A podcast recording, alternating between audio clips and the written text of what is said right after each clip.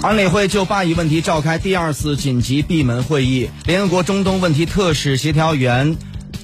内斯兰通报表示呢，当地的局势不断恶化，已经成为多年来巴以之间最严重的一次冲突升级。中国常驻联合国代表张军作为本月安理会的轮值主席，主持了闭门会议。张军表示呢，近年来巴勒斯坦被占领土地形势持续恶化，东耶路撒冷暴力和紧张事态不断升级，加沙地带也发生激烈的冲突。张军强调，中方强烈谴责针对平民的暴力行为，并呼吁有关方，尤其是以色列要保持克制。中方方敦促各方立即停止敌对行动，切实遵守联合国有关决议和国际法规定的义务。耶路撒冷老城内圣地历史形成的现状应当得到维持和尊重。